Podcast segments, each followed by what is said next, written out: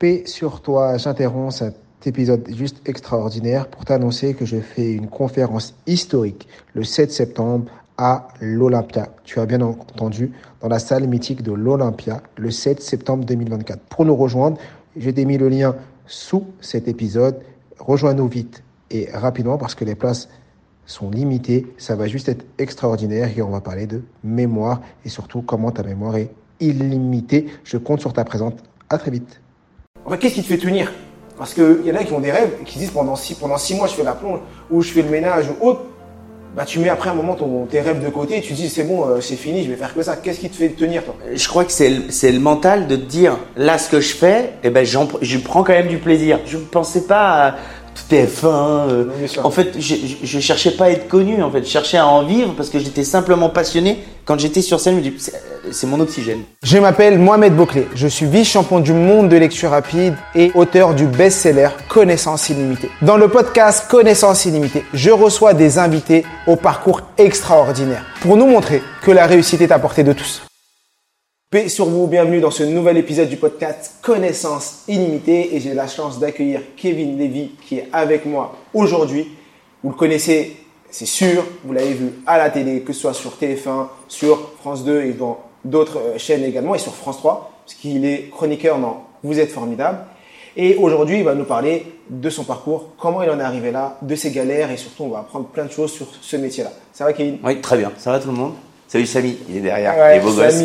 Samy, beau gosse, c'est vrai qu'on le voit jamais, mais un jour je le mettrai de ce côté ici. ah oui, grave. Comment tu vas? Bah ça va très bien. Attends, on est à Montpellier, il fait 25 degrés au mois de novembre. Ouais, c'est vrai qu'on a énormément de chance. J'ai mis le chauffage, j'aurais pas dû, je pense. Ouais, c'est vrai. Euh, à mon avis, à la fin d'interview, il y aura des auréoles partout, tu sais, ouais, dégueulasse. on va devoir euh, arrêter ça. Alors, je t'ai présenté rapidement. Est-ce que tu peux, toi, te présenter euh, avec tes propres mots ah. avant de rentrer dans le vif du sujet? Avec grand joie. Donc, ben, je m'appelle Kevin Lévy. j'ai 35 ans. Putain, fait chier. On a le même âge. C'est vrai? Ouais. Mais toi, t'es pas marqué. Euh, si, si, non, non, si, ça je te jure, non, je te jure, t'as pas de poil blanc. Pas encore. mais c'est impressionnant. Ouais. 88 Ouais, 88. 28 mai 88. Ah non, bah 10 octobre. Ah putain. Ah, c'était il y a pas longtemps. Pas longtemps. Exact. Euh, donc euh, Kevin Levy, donc je, je suis artiste, j'ai essayé d'être le plus complet possible, donc j'ai appris à chanter, à danser, à jouer à la comédie. L'école c'était pas trop mon délire. Donc je pense que j'étais vraiment, euh, ma vocation c'était d'être artiste et d'essayer de transmettre des émotions aux gens. Ok. En plus, tu as commencé tôt parce que j'ai pu comprendre qu'à 16 ans, ouais. tu as, quoi T'as arrêté l'école pour te mettre à faire ça? Alors, c'est l'école qui a arrêté pour moi. D'accord, c'est-à-dire, dis-nous tout, explique-nous tout. Bah, ça marchait pas à l'école pour moi du tout, du tout, du tout. J'étais vraiment. Enfin, c'était pas mon truc et je me souviens même, on essayait de me faire entrer dans des écoles un peu privées, puisque voilà.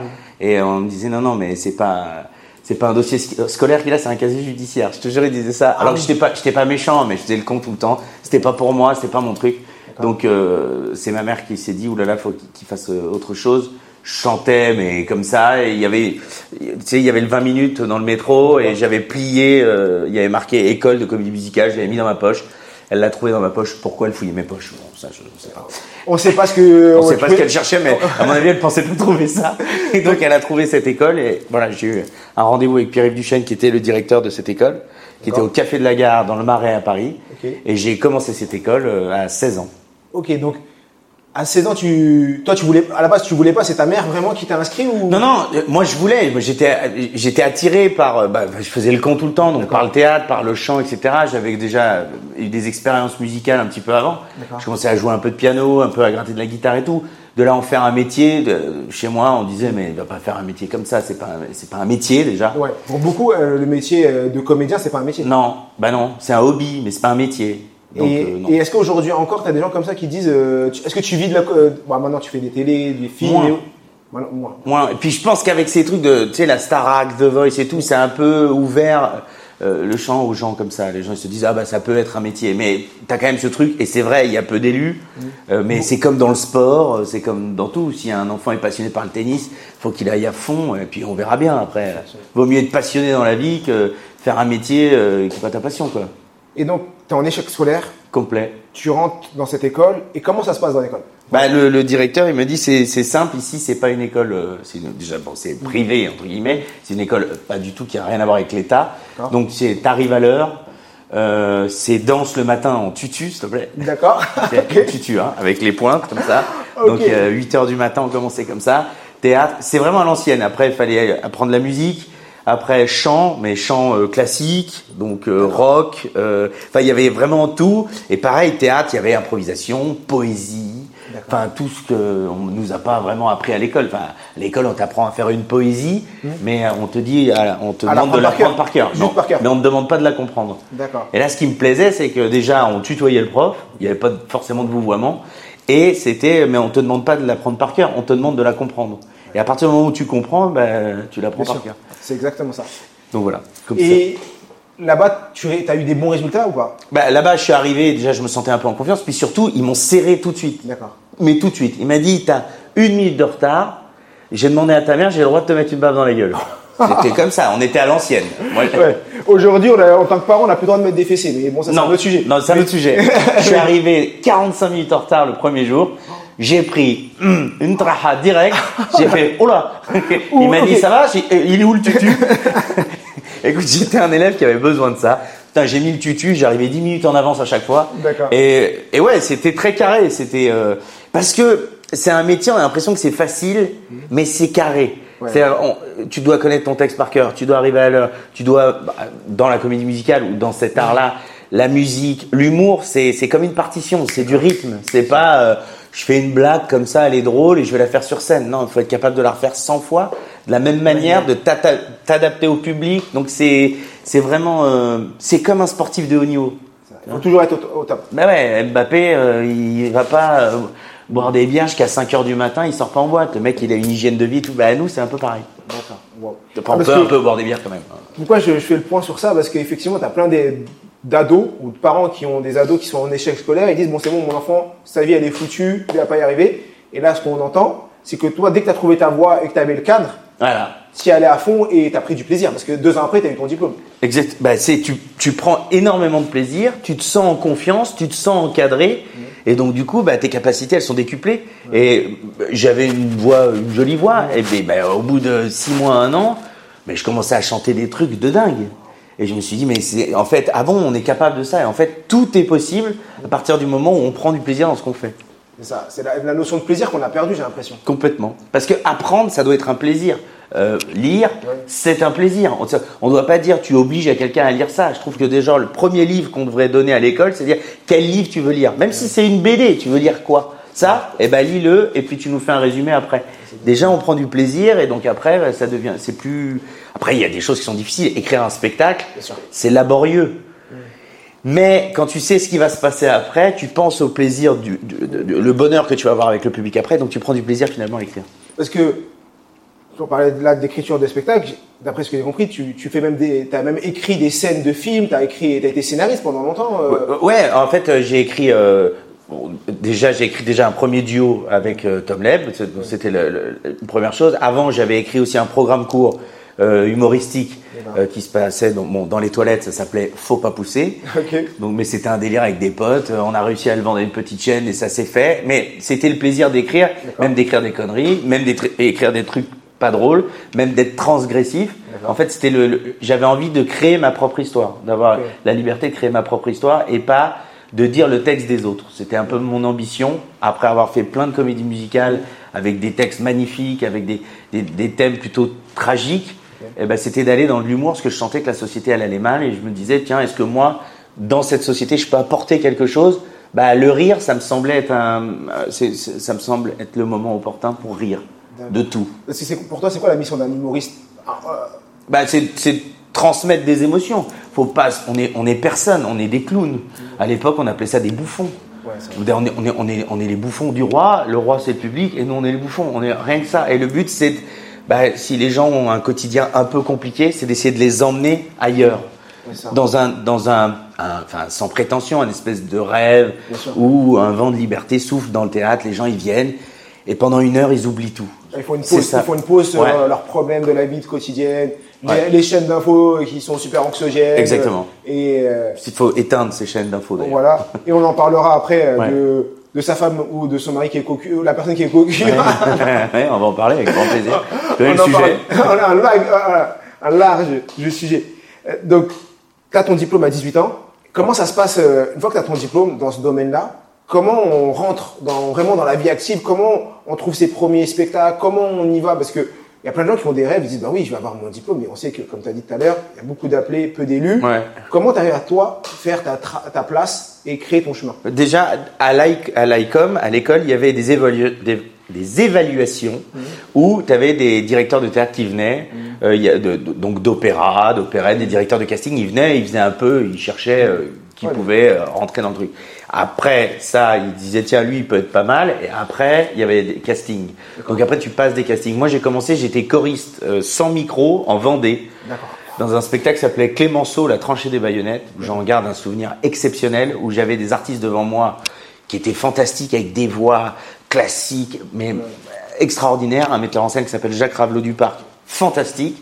Et là, moi, j'ai- j'avais la pression de monter sur scène, c'est la première fois que je, vraiment je montais sur scène devant 1500 personnes. On avait même fait une salle, il y avait 11 000 personnes, c'était gigantesque. Mais j'étais choriste, je poussais les décors, et je participais au chœur, donc je chantais en chœur comme ça. J'avais mon petit cachet à la fin, quand même, tu vois. Ouais. Et j'étais là, j'ai dit putain, les mecs devant. J'ai appris en regardant, en observant. C'était le premier truc. Et après, j'ai fait des spectacles où on va dire, c'est peut-être pas glorifiant, mais pour moi, c'était exceptionnel. Et moi, je crois que c'était, ça reste glorifiant parce que j'ai fait un spectacle pour enfants qui s'appelait Le Livre de la Jungle, qui était produit par Serge Tapierman, où je faisais le roi des singes, donc euh, King Louis, tout le monde connaît.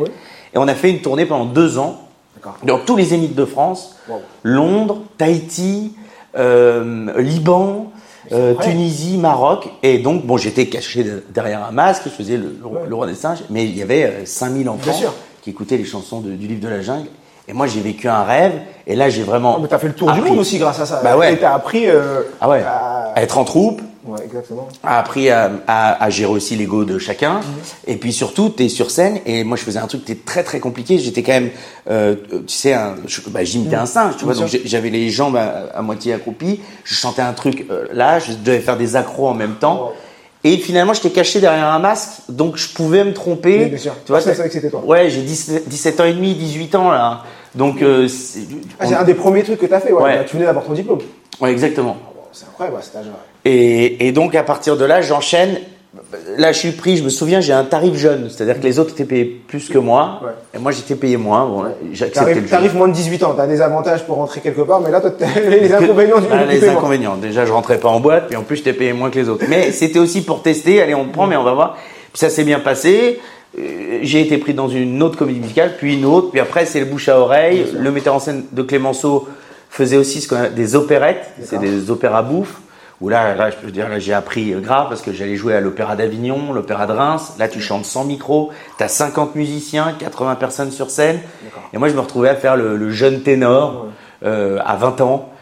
Et t'as le metteur en scène, le chef d'orchestre qui est là et tout ça. Et là, tu t'es confronté vraiment au métier, à te dire, putain, il y a 1500 personnes, j'ai pas de micro, on doit m'entendre, il y a la musique, il y a l'orchestre. Donc Enfin, là, tu travailles ta voix. Tu- Là, je travaille tout, ouais, ouais. En plus des cours, en plus de la danse, en plus du chant. Donc, si tu veux, j'ai une chance, c'est que j'ai un- une, une deuxième formation accélérée où là, je suis sur scène. En plus, je suis bien payé. Et, euh, et je- enfin, c'était rare à l'époque, à 20 ans, euh, faire des spectacles comme La Route Fleurie ou Le Verger Cheval Blanc, ça parle peut-être à personne, mais c'est ceux qui sont hyper durs à jouer, hyper durs à chanter. Et là, j'ai vraiment appris euh, mon métier. Et c'est là que ta, ta, ta carrière a commencé, on va dire. C'est Ouais. à ce moment-là que là, ça a décollé. Bah, j'ai pu en vivre, T'as pu. D'accord. ce qui était mon premier objectif. Parce que ouais, il y a beaucoup, beaucoup de personnes qui n'arrivent pas à en vivre aujourd'hui. des- Bah oui, bah, c'est très difficile de se faire une place, qu'il y a peu d'élus, je, je le redis, mais c'est comme des sportifs de haut niveau. Et moi, mon premier obje- objectif, moi j'étais serveur, plongeur, j'ai fait tous les métiers euh, possibles, et je disais, ah non, mais je veux plus être... Ah, parce que toi, tu cumules les deux, c'est-à-dire que Ouais. effectivement, on en a pas parlé. Comment tu fais effectivement sur cette période où tu n'arrivais pas à en vivre j- Donc tu cumules, tu dois être obligé d'avoir un petit boulot de serveur pour, pour ensuite. euh, bah oui, pour gagner, pour gagner ta vie, parce que moi, mes parents, ils n'avaient pas forcément de sous, donc il fallait aller euh, travailler. Comment intérieurement tu vis cette période? C'est-à-dire que, est-ce que, comme beaucoup qui ont des rêves, en fait, qu'est-ce qui te fait tenir? Parce qu'il y en a qui ont des rêves et qui disent pendant six, pendant six mois, je fais la plonge, ou je fais le ménage, ou autre. Bah, tu mets après un moment ton, tes rêves de côté et tu dis c'est bon, euh, c'est fini, je vais faire que ça. Qu'est-ce qui te fait tenir toi? Bah, c'est pas, en fait, euh, je crois que c'est le, c'est le mental de te dire là ce que je fais, eh ben j'en, je prends quand même du plaisir. Je sers les gens, beaucoup de gens. C'est mais attends, mais il faut des serveurs, il faut des plongeurs. Et j'ai rencontré des mecs exceptionnels en cuisine. Moi, j'ai pris des barres de rire énormes et j'étais serveur, mais franchement, je, je l'ai pas vécu comme un truc dur. Alors peut-être parce que j'avais 17 ans et pas euh, 45 ans. Encore que je sais pas, il y a des gens de 45 ans qui sont passionnés de ça et c'est génial. Euh, euh, je faisais ça et en même temps, euh, j'allais sur scène, tu vois, en Vendée où j'étais quoi. Je dis putain, c'est incroyable ce qui se passe. Et- sauf qu'à un moment donné, j'ai pris tellement de plaisir à être sur scène que je dis c'est là que je veux être. Donc je vais tout faire pour y aller et pour en vivre. Je ne pensais pas à TF1. euh, Non, bien sûr. en fait, je, je, je cherchais pas à être connu. En fait, je cherchais à en vivre parce que j'étais simplement passionné. Quand j'étais sur scène, je me dis c'est c'est mon oxygène. C'était ça. Wow. Et à quel moment ta, ta carrière a explosé? Parce que on dit Bah. souvent, est-ce que je sais pas, souvent on dit voilà, je commence à en vivre, mais c'est quoi l'étape qui a fait que d'un coup tu te dis là, je suis passé un step d'au-dessus? Là, je sais que je vais, je suis, je suis ancré et que je vais pouvoir tenir euh, sur 10, 15, 20, Ouais. jusqu'à j'en ai marre. Ah, je crois que je crois que c'est un métier. On ne sait jamais combien de temps ça va durer. Mais en vrai, il, s'est passé des comédies musicales, la rencontre avec Tom, le duo. Là, je suis dans une l'antichambre, c'est-à-dire on commence à faire les premières parties de Gad Elmaleh, de, de, de Gad et Kev Adams, de, de, de, euh, enfin de Jarry, de plein d'artistes.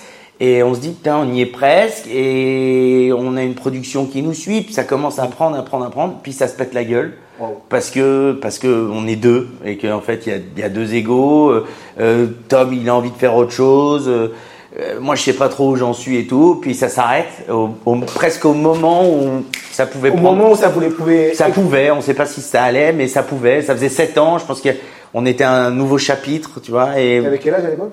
Euh, 20. euh, oh bah attends, c'est il y a pas si longtemps, j'avais 30 ans, euh, 30 ans. Ouais, donc c'est il y a 5 ans. Ouais, c'est ça. Euh, ouais, 29, 30. Dans 30 ans. Elle me dit, on y est presque. Puis ça se pète la gueule. Et là, j'ai tout qui s'écroule.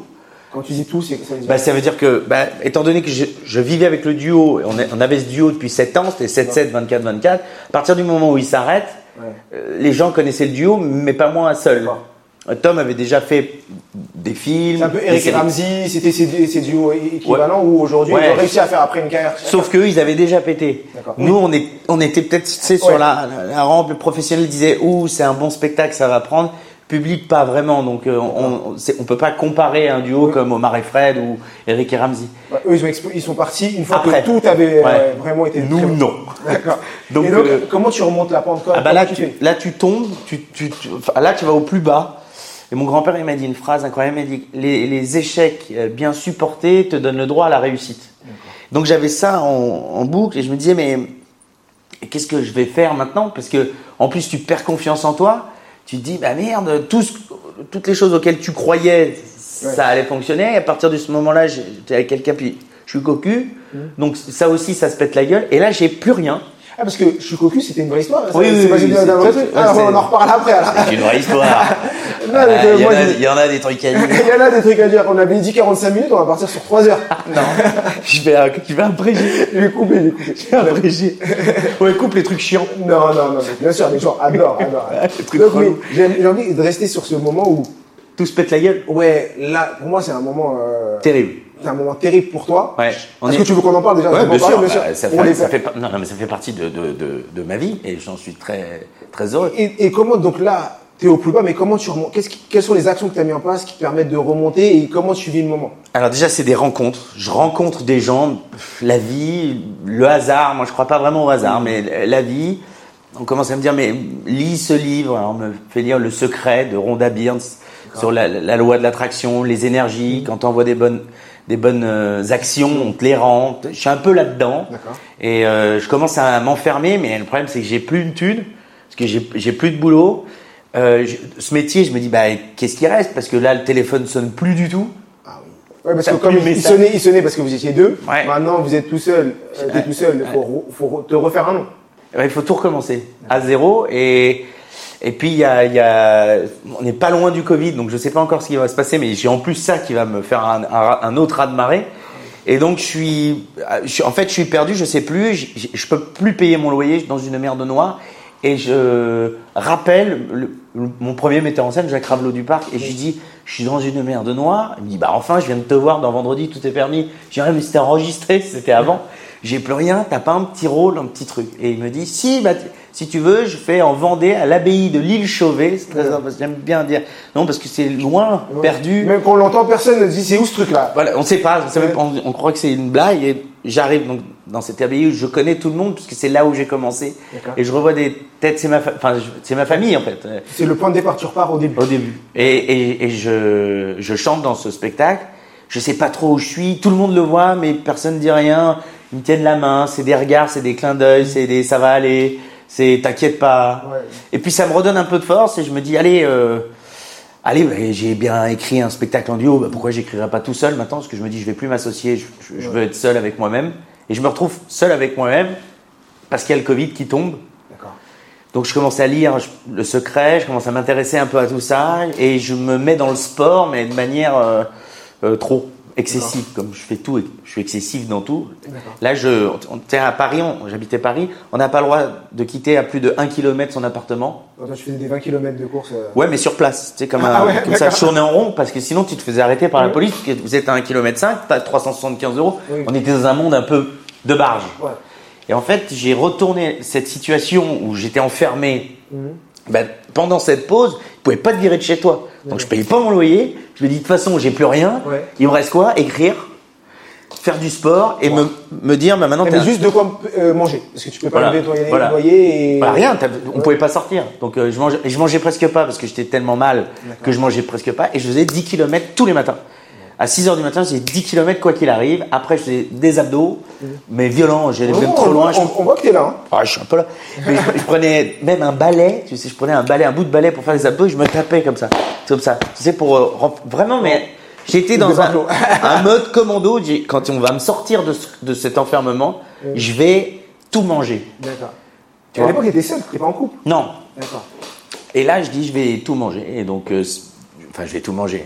Et ce qui s'est passé un peu après, tout. parce que- Bah, après, ce qui s'est passé, c'est bah, bizarrement, euh, bah, tout s'est ouvert. C'est-à-dire, les choses sont arrivées. J'ai fait des, je faisais des vidéos. Bah, d'un coup, il y en a une qui a commencé à prendre, puis une deuxième, puis le spectacle. J'ai fait d'abord la première partie de Jérémy Crédville, C'est quoi le spectacle que t'as écrit à ce moment-là Cocu. Ah, d'accord, c'est celui-là. Bah, du coup, je parle là-dessus. Je me dis, bah, je vais raconter mon histoire. Ah oui, parce qu'au moment où tu où ça fonctionne plus au niveau business, ça fonctionne plus au niveau perso aussi. Ouais, il n'y a plus rien. D'accord. Mais je pense que quand tu tombes bien bas, tu, si, si le, dans la tête, tu te dis, euh, non, je suis pas KO. Enfin, je suis KO. Non, j'accepte. En fait, euh, voilà. Mais c'est peut-être aussi de ma faute. D'accord. C'est pas que de la faute des autres. C'est aussi de ma faute. Et je me remets en question et je me dis, allez, on va, on va se remettre en, en question. On va se dire, là, j'ai merdé, là, peut-être pas, et tout. Pas se flageller non plus, mais. Bien sûr. Et je repars, je lis beaucoup, Mhm. alors que j'avais jamais lu. J'écris beaucoup. J'écris une pièce de théâtre pendant le Covid, un, un scénario de film, mon spectacle. Euh, je compose des chansons. Enfin, je suis très très créatif pendant ce moment-là. Et après, je, on, on, on, Tu on- lances tout? Bah après, on me sort de là. Et c'est un lion qui sort de, tu sais, qui sort- et là, je, je remonte une production, je rappelle des théâtres. Heureusement, il y avait des gens qui étaient là. Euh, Je, parle, je pense à, à Loïc qui, qui tient le théâtre à l'Ouest, à Rouen, à Caen et tout ça, qui me dit, euh, bah, on est là, dis-moi ta date, on sera là. Et, et ça, et je ressens que ça repart. Ouais. Wow. Et donc c'est là que tu écris, euh, donc comme ça on va pouvoir enfin parler de ton spectacle. Parler Et. Parce que tu as, une date bientôt en décembre. Ouais, le 11 décembre. Le 11 décembre euh, à Paris. Ouais. On vous mettra le lien, euh, sur la, on mettra le lien sur la vidéo pour que vous puissiez y aller au théâtre des nouveautés. Exactement. Et explique-nous, donc tu es chez toi, tu veux écrire, et là tu dis, je vais écrire un, hist- une- un spectacle sur mon histoire. Ouais. Et donc c'est là que tu dis, je vais, je vais aller écrire euh, sur le fait que j'ai été goût. Pour écouter la suite, rendez-vous dans le prochain épisode. Profites-en pour liker, commenter et laisser 5 étoiles.